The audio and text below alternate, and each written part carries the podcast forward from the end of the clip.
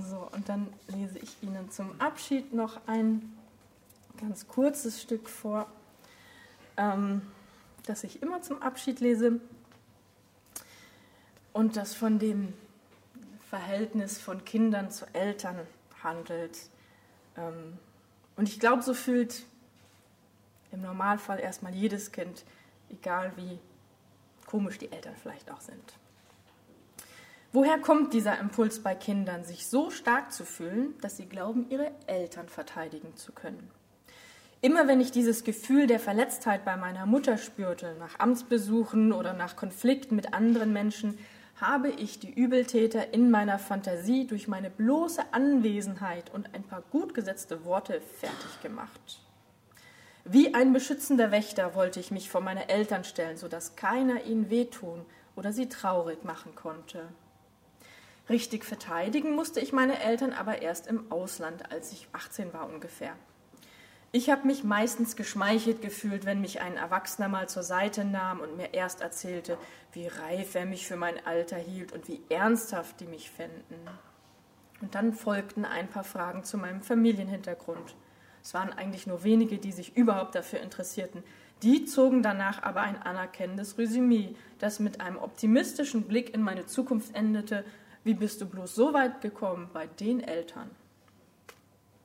Solche Worte fühlten sich in einem Moment an, als fiele ein warmer Sonnenstrahl auf mich, der mir jedoch in der nächsten Sekunde so zusetzte, dass mir speiübel wurde. Meine erste Reaktion war Stolz auf mich selbst. Ja, dachte ich, ich hab's geschafft, ich bin stark, ich habe meine Eltern überwunden. Ich hatte mir Respekt verschafft.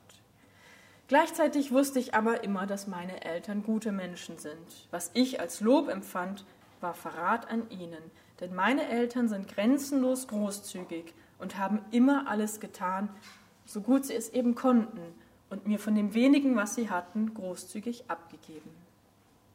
Das wichtigste Kapital in meinem Leben habe ich von ihnen selbst bekommen. Offenheit, Ehrlichkeit, Verständnis, Herzlichkeit und die Fähigkeit, Ängste zu überwinden, denen sie selbst noch hilflos ausgeliefert sind, und Verantwortung zu übernehmen für meine Taten. Meiner Meinung nach sind das die wichtigsten Werte im Leben überhaupt. Ich habe also, was ich geschafft habe, nicht trotz, sondern wegen ihnen geschafft. Meine Eltern haben den Mut gehabt, mir Vorbilder zu zeigen, die ziemlich weit entfernt waren von unserer Lebensrealität. Meine Helden heißen da sind Klassiker wie Martin Luther King, Judith Butler, Nelson Mandela, Louis Armstrong, George Tabori, Barbara Streisand, Doris Lessing, eine krause Mischung von Literaten, Intellektuellen, Künstlern. Und doch haben alle eins gemeinsam, was auch meine Eltern mit meinen Helden teilen.